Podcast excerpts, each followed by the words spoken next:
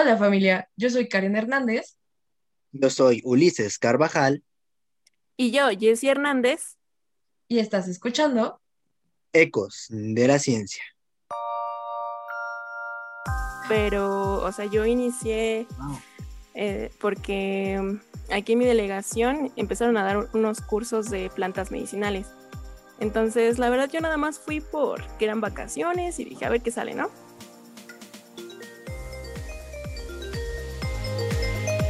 Entonces, digamos que cualquier persona que se le antoje puede empezar con una inversión no tan grande o en serio sí se necesita una inversión.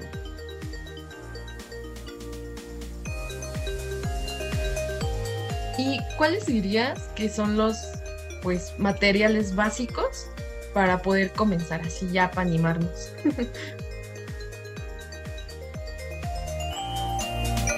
y yo creo que la más difícil y que no hasta la fecha no se me dio fue una planta de chile. Hola a todos y como podrán haber notado, el intro de hoy fue un poco diferente, ya que el día de hoy tenemos a nuestra primera invitada del podcast Ecos de la Ciencia. Está con uh. nosotros Jessie Hernández, estudiante de la carrera de COFB en la FE Zaragoza, quien viene a hablarnos un poco acerca de su proyecto Huerto Urbano. Hola, ¿qué tal? pues estoy muy contenta de estar aquí con ustedes, compartiendo este espacio.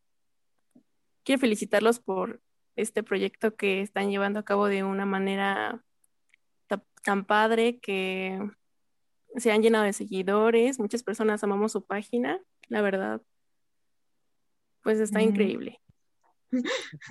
Muchas gracias, Jessy. La verdad es que a nosotros también nos da muchísimo gusto, muchísima curiosidad tenerte aquí, que se nos haya hecho este, esta experiencia, ya que nosotros estamos igual muy, muy interesados en tu proyecto Huerto Urbano.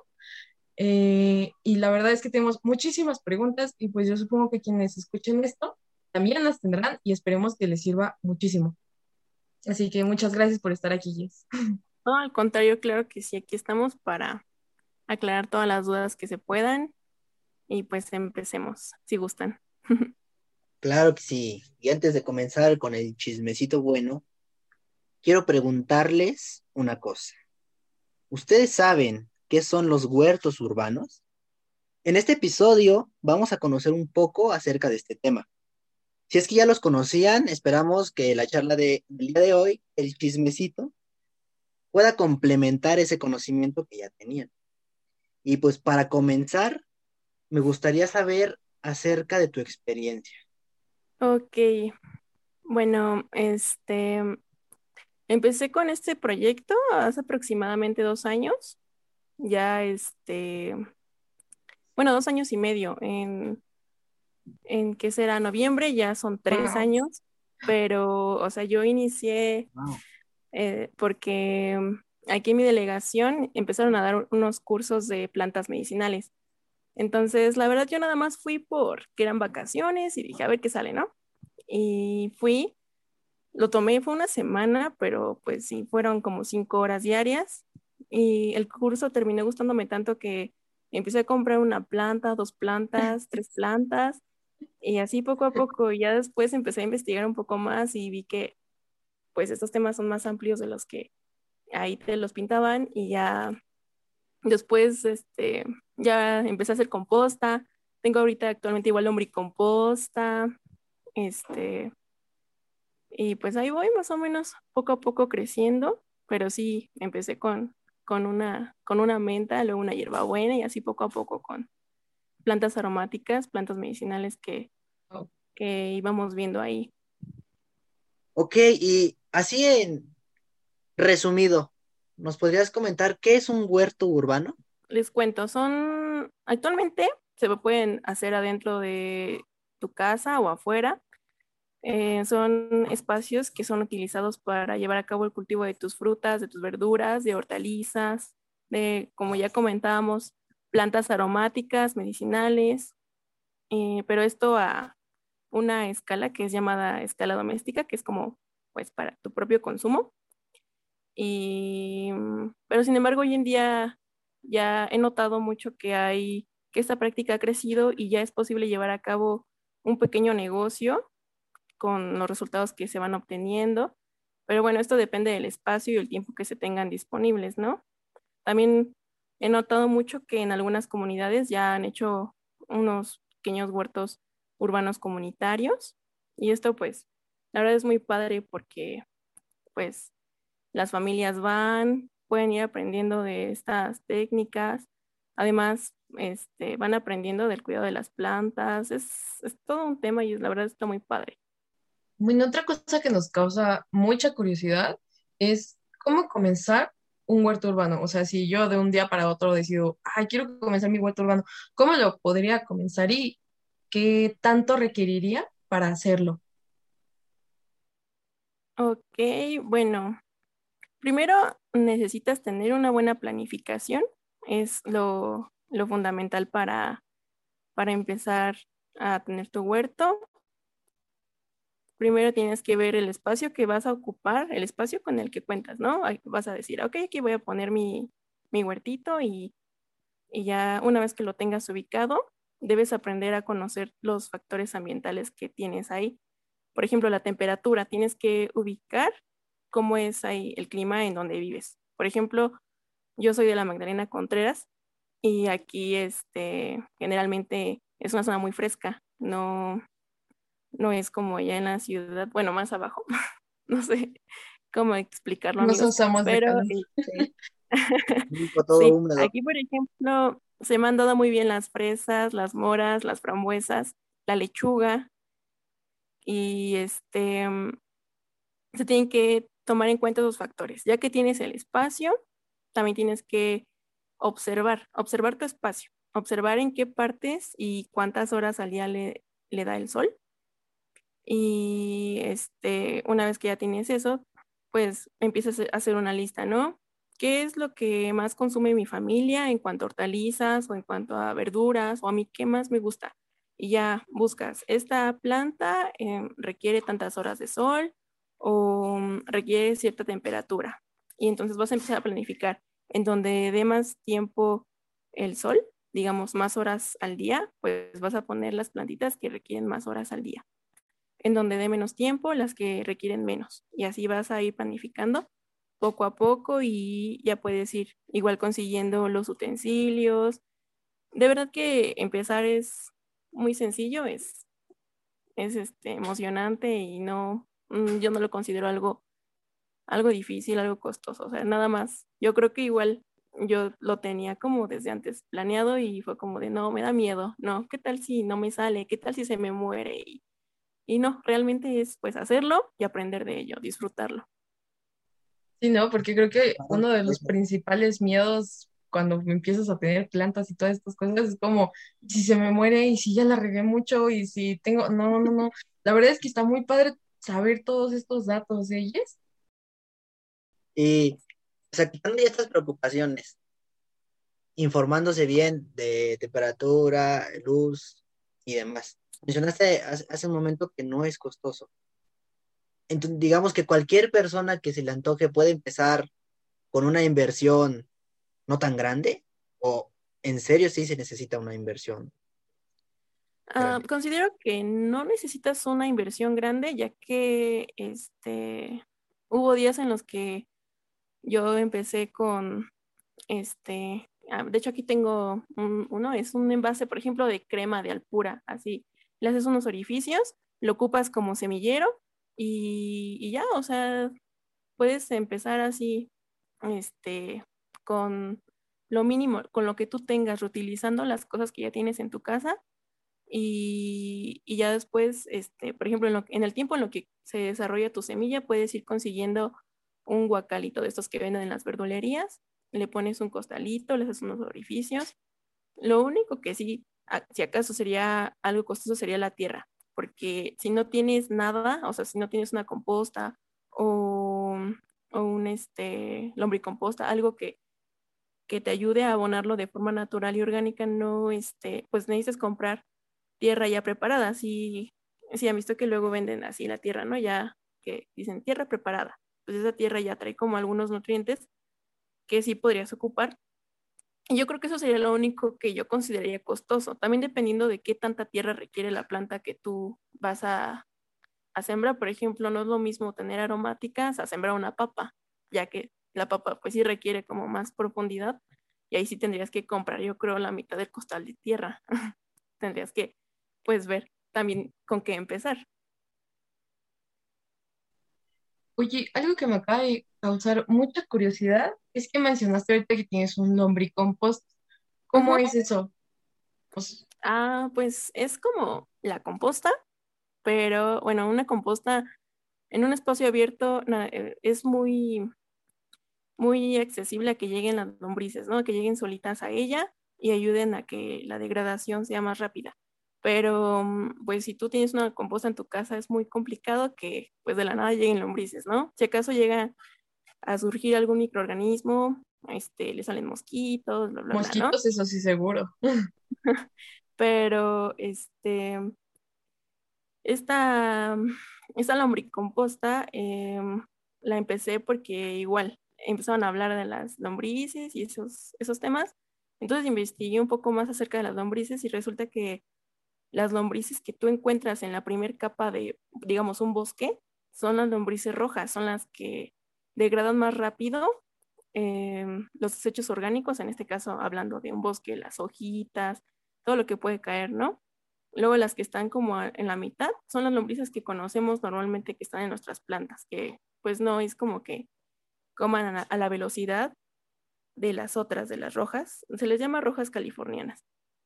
Entonces, este, compré lombrices rojas californianas y las coloqué en un recipiente de unicel. O sea, yo tenía un tortillero ahí, un tortillero abandonado viejo de esos que te dan en los 15 años. Y empecé a investigar más del tema. Imagínense. O sea, de verdad que yo creo que ahí lo único en lo que gasté fueron las lombrices y pues me dieron un puñito y ahorita ya tengo un montón. Ahí cuando quieran les, les regalo lombrices para que empiecen su lombriz Wow. A Karen le da miedo, pero, pero sí. Ay, sí, mucho. No, pero la verdad es que creo que cuando empiezas a entender la importancia de todos esos organismos, que creo que era algo que estábamos platicando hace unos días, eh, es cuando los valoras y empiezas a tenerle respeto e incluso cariño, así como de wow, ¿no? Y la verdad es que sí había leído un poco sobre las lombrices eh, rojas y hoy está muy, muy padre esto que nos cuentas. Sí, está, está increíble porque pues realmente este, son, digamos, dos pisos de tu lombricomposta, es donde están las lombrices y donde vas agregando los desechos orgánicos que vas generando y ese espacio tiene orificios para que abajo caigan los líquidos y estos líquidos, con estos líquidos tú los puedes ir rebajando y puedes ir regando tus plantitas. O sea, nada se desperdicia, todo es, todo es para algo y y ya este, con el tiempo, o sea, es muy tardado. En este tiempo que yo llevo con mis lombrices, llevo con ellas dos años y medio, o sea, lo que empecé. Este, en ese tiempo no he logrado aún cosechar como tal lo que es este, el humus de lombriz, pero ya estoy hacia nada, estoy muy emocionada porque pues igual me explicaron que es un proceso tardado y pues ya casi lo, lo logro porque se tiene que ir llenando el recipiente poco a poco con los desechos de las lombrices pero sí, ahí voy. Oye, y comentabas que era como un espacio de dos pisos, o sea, ¿lo hiciste, tú lo montaste con material reciclado o compraste estos como que, bueno, yo los he visto en Mercado Libre, Amazon y todas estas plataformas de venta digital, que es como el hombre compostero, así como si fuera, ay, ¿cómo lo explico? Ajá. Pues sí, el recipiente, ¿no?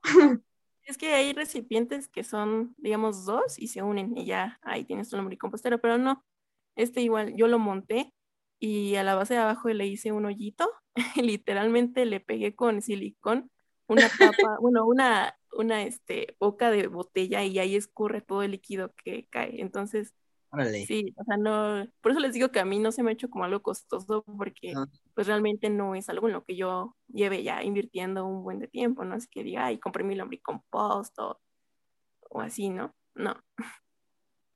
Wow, en serio, no, no sé Ulises, pero yo en serio estoy muy impresionada.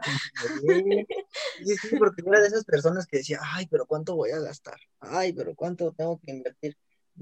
pues, digo, siento que la mayoría tiene ese pensamiento, ¿no? Y como de, híjole, ¿cuánto vas a gastar? ¿Cuánto? Y aparte el de, se van a morir las plantitas, Pero pues ya escuchando todo esto, más que nada ya que ya tienes experiencia, pues hasta uno se quiere animar.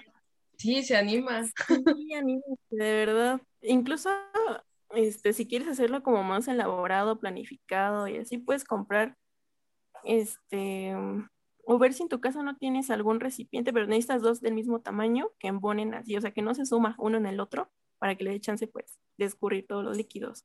Y sí, de verdad que yo he visto incluso tutoriales donde los arman así con materiales que tienen y es como de, por eso me, me animé porque dije, ay, no, sí es muy padre y no, no, este, no se genera como tal un gasto. ¿Y cuáles dirías que son los pues materiales básicos para poder comenzar así ya para animarnos? Mm, pues depende. Tienes que pensar qué es lo que vas a, sembrar o con qué vas a empezar, ¿no? Ya que investigaste todo lo que hablamos anteriormente, este, tienes que cuestionarte entonces cuánto espacio requiere mi planta. O sea, quiero esta y, y este, dependiendo de eso, pues ya puedes empezar con una maceta, con algún topper como el que, como lo que comentábamos hace rato, este, con un guacal, incluso he visto, está muy de moda, muy, la verdad me gusta mucho, he observado que las personas reciclan las llantas y igual les colocan como un costalito, algo que sostenga la tierra, le hacen orificios y ahí ponen sus plantitas. La verdad está muy padre porque tiene como espacio a los lados y igual le da como mucho chance de desarrollar bien sus raíces. Entonces, necesitas eso, o sea, el recipiente, dependiendo del tamaño de la planta, ¿no? Bueno, de, la raíz que va a desarrollar tu planta. Necesitas la tierra, pero esta tierra, como ya les decía, pues sí tiene que estar abonada, al menos, este, si no consigues tierra de esa, puedes ocupar ahí tierra de la que tienes en tu casa abandonada, pero tienes que abonarla con humus de lombriz. Al menos un 30% de tu mezcla tiene que ser humus de lombriz o un 20% de algún, de algún este, abono que sea orgánico. Por ejemplo, yo ocupo estiércol de borrego y, y, ya lo secas bien, bien, bien al sol, se lo pones. Es buenísimo, en serio. Y esto es porque un amigo tiene borregos, entonces ah. me da como, me va juntando todo el estiércol, se tiene que secar bien y ya una vez seco, lo revuelves con tu tierra y ya con eso, de verdad, eh, aunque esa tierra estuviera así muy fea, este, con el abonado se, se compone. Órale, ¿y se puede también eh, la caquita de conejo? Porque yo tengo conejitos acá. Sí, también el de, el de conejo también. El de conejo también es muy bueno. Igual lo secas, eh, deshaces las bolitas bien al sol, todo, y ya que esté bien seco se lo pones. Igual, 20% de, de toda tu mezcla que es la tierra y el... Y eso ya. Igual si quieren, pues ya ir dándole... Bueno, el, el humus de lombriz y, y el el abono, este, el estiércol, es muy bueno también para ayudar a que nuestra mezcla tenga alguna resistencia, algún soporte, a que tenga forma, porque si no luego la tierra se hace pastosa, se hace la tierra así por sí sola, no, no le da chance ¿no? Ajá, no le da como chance a las raíces de desarrollarse y igual, o sea, esto le va a ayudar mucho a eso. Y también podemos agregar algún mineral hay uno que se llama perlita, ese yo lo ocupo mucho, pero con las fresas o las suculentas o los cactus. Y esto va a ayudar también al drenaje. Eso ya es, pues si quieren ahí exagerarle un poco, que, que se le facilite mucho a sus plantas desarrollarse, pueden ponerle eso. Y, y bueno, creo que ya también es importante pensar en, en cómo las vas a regar. O sea, si cerca del espacio tienes como un buen abastecimiento de agua, hablando de que pues yo al inicio no lo pensé, pero ya ahorita como ya tengo más plantitas y es como, pues tengo que estar acarreando el agua o recolectando con un buen de cubetas toda el agua de la lluvia y pues si tienes también que pensar en esa parte, o sea, si te da chance de recolectar agua de lluvia, si tienes un grifo a un lado, este, supongo que ya, son todos los las cosas en las que tienes que, para empezar, pensarle. Entonces, pues no, se necesita tanta, tantas cositas. Ya, ya vamos viendo que nada más la cuestión es animarse, nada más es decir, órale, porque... Exacto. Ajá. Y quiero hacerte otra pregunta, que sí es acá como una duda en mi caso, no sé si en el caso de Karen también. Eh, ¿Cómo comenzar o cómo comenzaste tú? ¿Desde la semilla o ya comprando pues la plantita, comprando, no sé, ya la lechuga o a tus jitomatitos le quitas la semilla o te compras ya la, la planta de jitomate, no sé cómo, cómo es mejor. Pues me van a odiar los dos porque realmente a todo creo que le estoy diciendo como depende del espacio, depende de la planta, pero real que sí, o sea, depende de la planta que quieras, porque eh, hay diferentes formas. Por ejemplo, si tú quieres, no sé, una fresa, pues lo más conveniente es obtenerla por estolón. Es, estos brotes salen de la, de la base del tallo y ya los vas tú colocando en tierra y le salen las raíces, ¿no? Entonces, en este caso, pues te conviene más comprar tu plantita de, fresa y ya de ahí, pues irla reproduciendo si es que quieres más fresitas, porque si inicias desde la semilla, pues es muy tardado germinar una, una plantita de fresa y aparte incluso em, estuve investigando hace unos años y se requiere como ciertas temperaturas. O sea, vi un tutorial que decía como meta la semilla al refrigerador tantos días, luego siémbrela y así, y yo como de, ay Dios mío, no.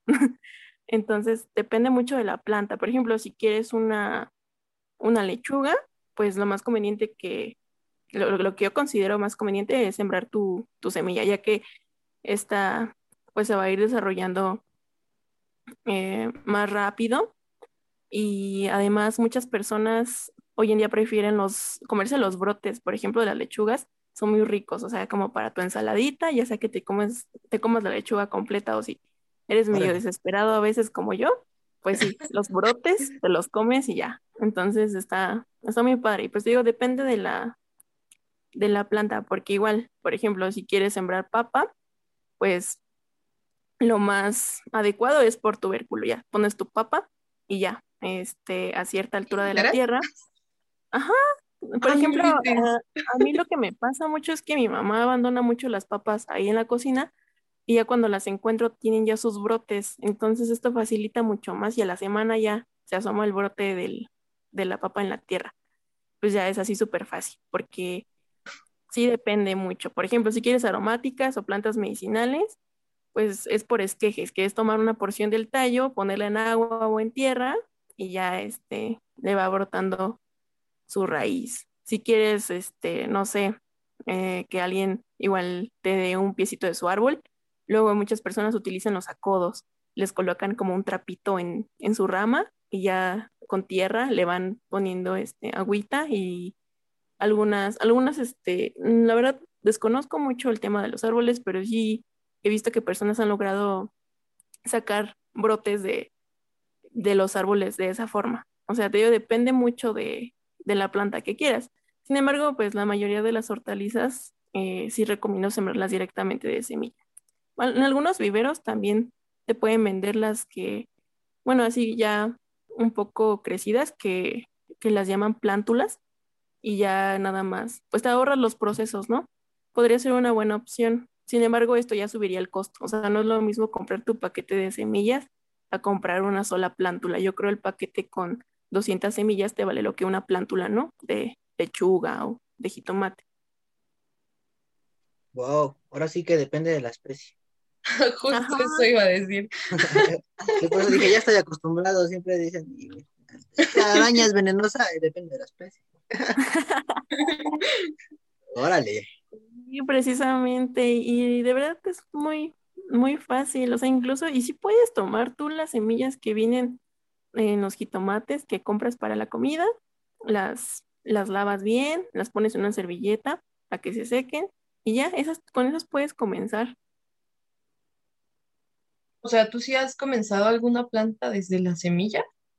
Sí, el jitomate, la lechuga, incluso lo intenté con la albahaca, pero es muy tardado, o sea, depende, o sea, por ejemplo, el jitomate y la lechuga sí fueron más rápidos, pero ya este, la albahaca o sembré girasoles también, pues sí tardó más tiempo. Como que tienes que tener mucha paciencia y, y sí, este, pues por eso recomiendo más que las, las hortalizas y las, las siembren desde semilla. Por ejemplo, las zanahorias también son algo tardadas, pero sí, o sea, desde semilla, sobre todo porque si no, si te la dan así como que ya crecida, al momento de tú trasplantarla, pues va a crecer chueca o no va a crecer bien. porque la zanahoria crece hacia abajo. Si tú la siembras y no la siembras de una manera correcta, pues ya sale toda gorda o chueca. Oye, y para los que no nos germinó ni siquiera el frijolito en el kinder, ¿qué consejo nos darías para comenzar así desde una semilla? Y, o sea, como las condiciones, o no sé, he visto que muchas personas lo que hacen es que los meten en estos eh, recipientes donde luego te dan la ensalada, los de, ay, se me fue el nombre, creo que son de PET, eh, y que las ponen a cierta temperatura. y ¿qué, ¿Qué consejos nos darías tú para comenzar así? Primero, que tengas paciencia, ¿no? Porque muchas veces dicen, ay, ¿por qué puse mi semilla y no creció? Y no, no es así porque tienes que al menos poner tres semillas y de esas semillas, eh, pues tú pensar, suponer que te va a germinar una o dos. Y si te germinan las tres, pues ya es como, pues lo hiciste muy bien o tuviste muy buena suerte. Muchas veces las semillas no germinan por diversos factores, ¿no? Y este, sí, esto que dices tú de ponerlo dentro de algunos recipientes, también lo he hecho, pero mm, es sobre todo en épocas de, de, de frío. Aquí donde vivo, por ejemplo, sí hubo una vez que no me germinó ninguna de lechuga, pero fue porque yo lo dejaba afuera, o sea, en la noche también, en el día.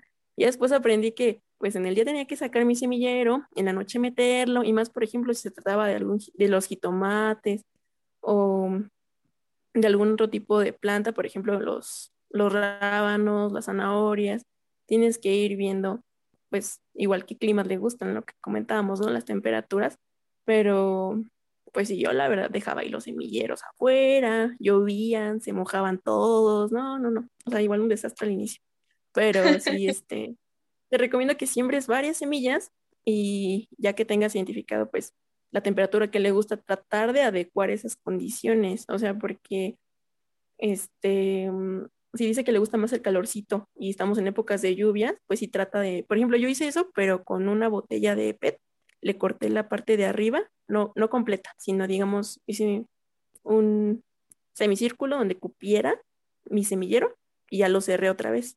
Y entonces ya como que guardaba un poco más el calorcito y aceleraba estos procesos de germinación. Órale.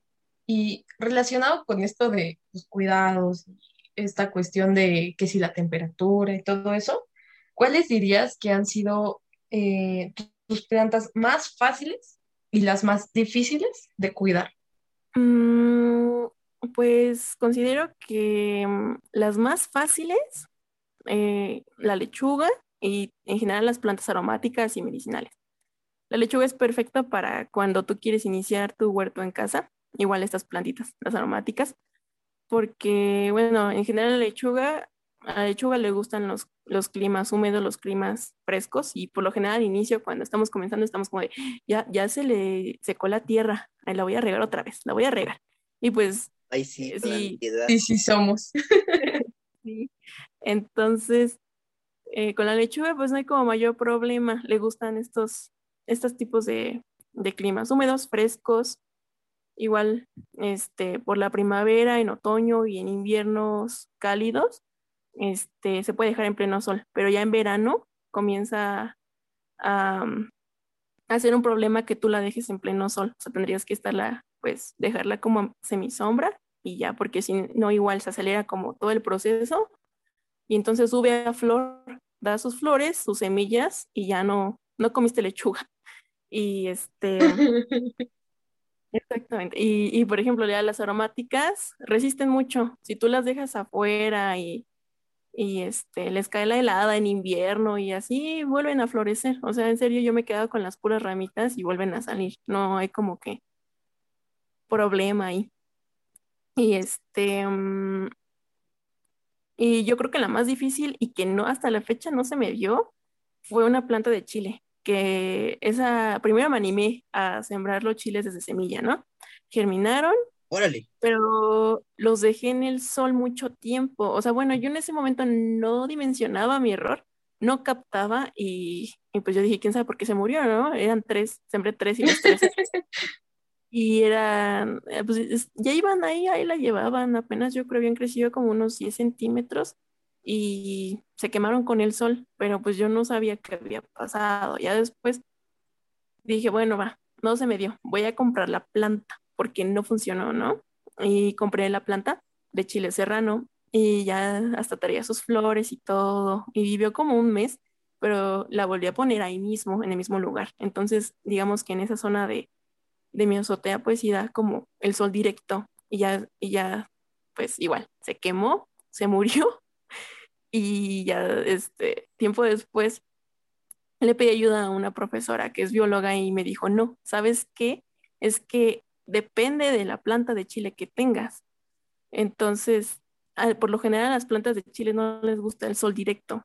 Y yo así de, mm, pues yo pensaba que sí, o sea, porque yo la veía bien al inicio, ¿no? Lo intenté dejarla ahí y también cometí el error de no investigar bien antes. Yo la verdad soy bien aventada y experimento y, y todo, ¿no? Ya investigo al final, ya que se murió. y ya ah. se me hizo muy difícil por eso, porque no, no supe cómo manejar la situación de, de del clima, de, del sol que le estaba dando. Y es que luego la moví a la sombra y se puso triste. Y, y ya después dije, no, pues es que hice como un cambio muy drástico, ¿no? O sea, la terminé de matar totalmente. Y sí, este, considero que es los chiles, o sea, los chiles siento que, que me va a costar después mucho trabajo que se me den. Pasando a otro tema, después de esta triste historia de los chiles. Con más tristes historias, continuamos. El minuto de silencio. Y la pobre planta de chile. Un minuto de silencio, sí. Eh, a Karen y a mí nos gustan mucho las suculentas. Sí. Y también somos de, de plantas ornamentales. Y creo que a Karen no le ha pasado, pero en mi caso, acá llegó a tener mis plantitas el famoso pulgón, esta plaga que come tus plantas de, ay, no, te las arruina. Se le subió un limón, no, hay un limoncito. Y ya sus plantas estaban todas bien feas, ay, no, horrible. Y bueno, mi pregunta es, ¿tú has tenido alguna plaga o algún problema así? No solo del pulgón, sino de una plaga en Cualquier plaga. Ajá, o sea, o sea, espero que no, pero si sí, ¿cómo, cómo fue que la combatiste? Bueno, mm, si son fan de las suculentas, ya sabrán, bueno, yo creo que ya les ha pasado que llega un gusanito, una oruga, que es de color verde o rojo, que se le empieza a comer por dentro. No sé si la han visto. Ay, no. Afortunadamente no, pero creo que ansiedad activado. no, orugas he visto en, en, plantas ya fuera de suculentas, ¿no? Pero en las suculentas no. Sí, en las suculentas me me ha pasado, yo creo cada año me pasa, ¿verdad? Porque suculentas siempre he sido fan. Y este, como yo las tengo al exterior todas, no las tengo ninguna dentro de, mi casa, llega una mariposita y ya la vi, ya la observé, pone sus huevecillos y salen unos y entonces se empiezan a alimentar de las hojas de las suculentas, pero por dentro. Y entonces me pasó varias veces que me matan por completo mi planta porque se la comen por dentro y no te das cuenta, o sea, porque, o sea, no se ve, en serio, debes de ser muy observador para darte cuenta.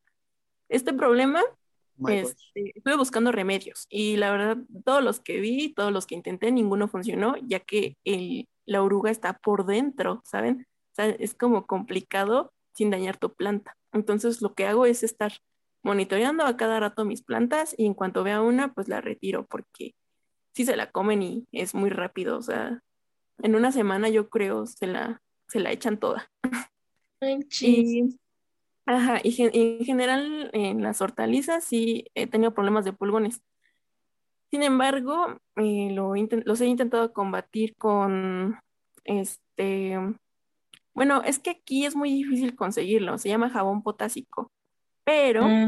este, ajá, precisamente eh, vi que lo mencionaron en uno de sus, de sus infografías y dije, sí, este es, pero es difícil conseguirlo por aquí. Bueno, la verdad, vi que en Amazon lo venden, pero este, ya después investigando encontré también, y es lo que a mí me ha servido, en un, en un litro de agua disuelves una cucharada de jabón este, Roma en polvo y lo, lo agregas así con atomizador y se mueren los pulgones con, con el tiempo. O sea, es, es este, digamos que sí es algo agresivo, pero a tu planta no le va a pasar nada. Sin embargo, debes estar consciente de que si llega a haber algún otro microorganismo, también se va a morir. O sea, también se va, se va a ir con todo y los pulgones, ¿no? Porque pues sí es un, es un plaguicida, un plaguicida, perdón, plaguicida que cuando hace contacto con la cutícula de los pulgones, pues ya,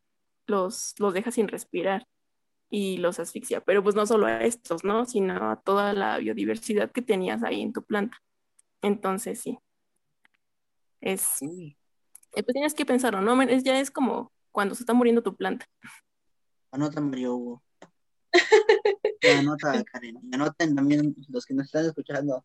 Porque sí, es muy feo que se la coman los pulgones. Las orugas. Y fíjate que ahí debes de poner mucha atención. Si tu limón pescó una plaga de pulgones, a lo mejor tenía algunas hojas amarillas. Por lo general, a ellos les llaman la atención las hojas que están ya amarillentas, esos colores. Por eso hay también trampas este, de colores para poder atraerlos. Y, y no solo esto, sino otras plagas, ¿no?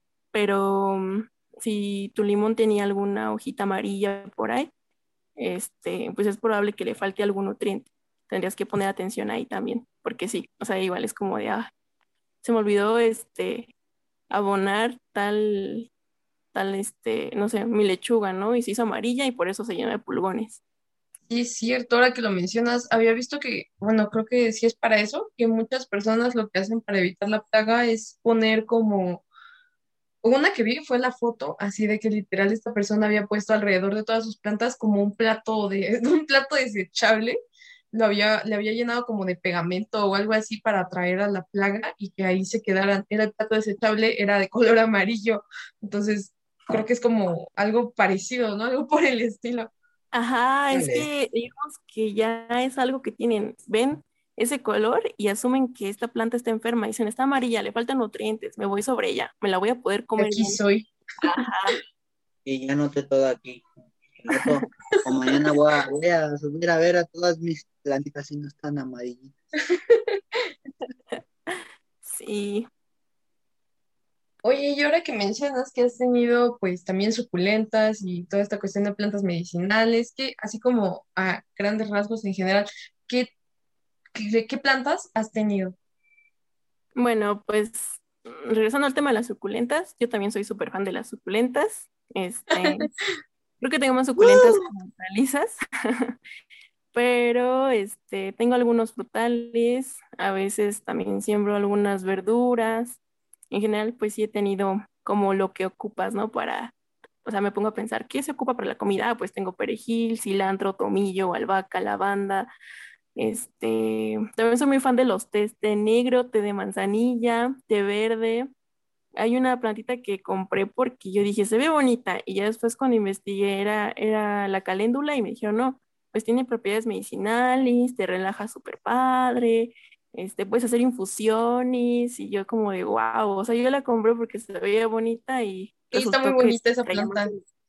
Ajá, además, pues te ayuda a traer polinizadores. También por eso luego compro este algunas plantitas que son más florales, o sea, como no, no son este así, como se dice? Que te den algún fruto o verdura, pero sí es precisamente para, pues para amenizar el ambiente, para que haya más diversidad en el huerto.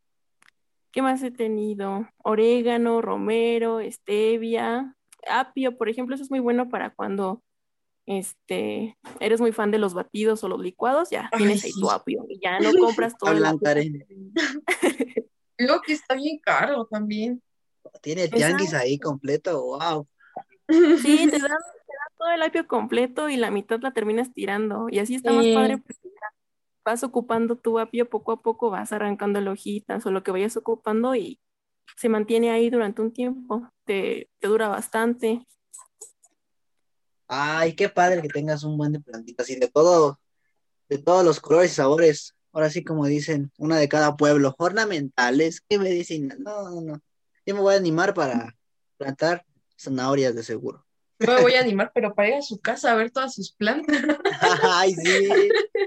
Claro, cuando quieran, ya igual y se llevan unas porque luego las sí las este he tenido así, por ejemplo, que el hijo de, de esta, su hijita ya dio hijos y así, luego ya no sé qué hacer con tanta planta, cuando Siempre Aquí, A los nietos. Ajá, exactamente. Y pues a ver si puedes ahí pasarnos unas fotos a subirla, a subirlo a- al Instagram para que vayan a verlo. Sí, Claro Está el que sí. de Yes. Y pues también, eh, ya como última pregunta, considero que es una, una pregunta importante. ¿Qué, ¿Qué consejo darías o a ti qué consejo te hubiera gustado tener o que te dieran cuando, cuando iniciaste todo esto de, de huertos urbanos? Ya si alguno de los que nos escucha, incluso nosotros nos queremos animar, Ay, ¿cuáles serían esos, esa serie de consejos? Mm, pues yo creo que principalmente lo que mencionábamos hace rato, que no tengan miedo a experimentar, que, que no digan, ay, mañana lo voy a hacer, o ya la semana que viene compro mis semillas. No, háganlo ya, o sea, de verdad no, no pospongan lo que, lo que quieran hacer. De todas formas, este, nos vamos a equivocar, tenemos que aprender de, de esos errores y creo que todos alguna vez hemos sido mataplantas y eso es lo importante de aprender, ¿no? Ser observadores, ser atentos y tratar de mejorar la próxima vez, ¿no? O sea, ver en qué nos equivocamos, aprender de eso y mejorarlo. No pensarlo tanto, empezar a sembrar ya las semillas, porque pues es todo un proceso, es muy padre y sobre todo ser muy pacientes, porque es algo muy tardado, pero es muy bonito y ya cuando lo logras te da una enorme satisfacción. Al final vale la pena porque pues ya puedes ver la cosecha, ¿no? Literal, te estás cosechando lo que sembraste Y sí, y algo que cuidaste durante semanas o incluso meses. entonces Bien. nada más es Pero decidir. lo- espero hayan anotado los consejos. Yo aquí tengo mi cuadernito, ya los puse. Bueno, y pues ya para ir cerrando este episodio, que la verdad es que estuvo muy, muy, muy interesante. Creo que las preguntas no se acaban, pero nos quedamos con esta parte de hay que decidirnos y si, quer- si queremos comenzar con un proyecto, pues comenzarlo ahora sí que ya. Así que nos gustaría, Jess, que nos dejaras como, bueno, todas tus redes, espacios donde podamos seguirte, ver fotos de tus plantas, tus experiencias y pues información, todo lo que has hecho. Claro que sí. Este, bueno, la, la página principal donde subo todo, todo lo que, lo que voy este, sembrando, algunos consejos y donde podrían preguntarme, preguntarme sobre cualquier duda que tengan de estos temas. Es este huerto-urbano 16. Es ahí donde pueden igual ir a ver como las fotos de, del huerto. Ahí podrían, este, igual les digo, mandarme cualquier duda, comentario, sugerencia. Igual se aceptan sugerencias, porque les digo, yo también sigo aprendiendo, se me siguen muriendo luego las plantas, luego quiero experimentar y pues sale bien, sale mal. Claro, y ahí es, es experimentando, aprendiendo con el paso del tiempo. Ay, pues qué padre, la verdad, me, me encantó la plática. Así es. Hasta yo, como ya les dije, me voy a animar a empezar con las zanahorias, porque me encantan las zanahorias. Muy bien, muy bien. Pero bueno,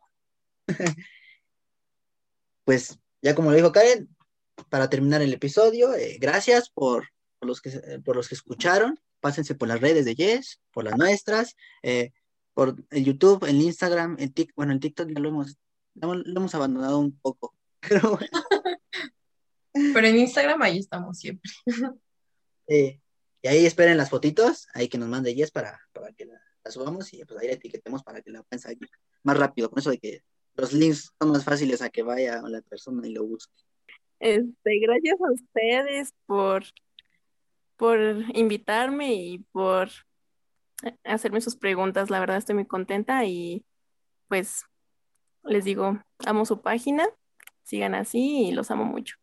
También amamos mucho tu proyecto. Ahí andaremos muy al pendiente viendo qué tal van tus plantitas. Claro que Claro sí. que sí, ya, ya después les pediré fotos de las suyas, ¿eh?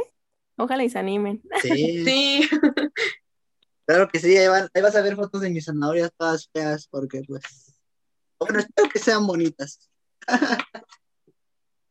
todas torciditas. Y pues también gracias a ti por estar. Esto fue el episodio 3, Huertos Urbanos de Ecos de la Ciencia. Y nos vemos en el próximo capítulo. Esperamos les guste. Nos vemos. Adiós. Adiós.